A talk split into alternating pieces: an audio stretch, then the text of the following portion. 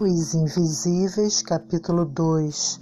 Leonardo Brandão, um escritor de renome, para quem tem refinamento, não sentia receio de dizer a verdade. Seu verniz tinha limite.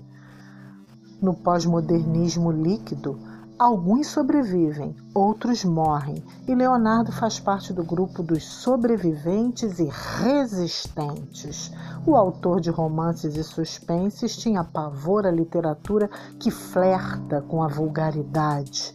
Ele também nunca suportou conviver com a criatividade. Ele escapou, como sempre diz, do efeito desastroso da colonização nialidade. Seguiremos com o capítulo 3 em breve, meus nobres.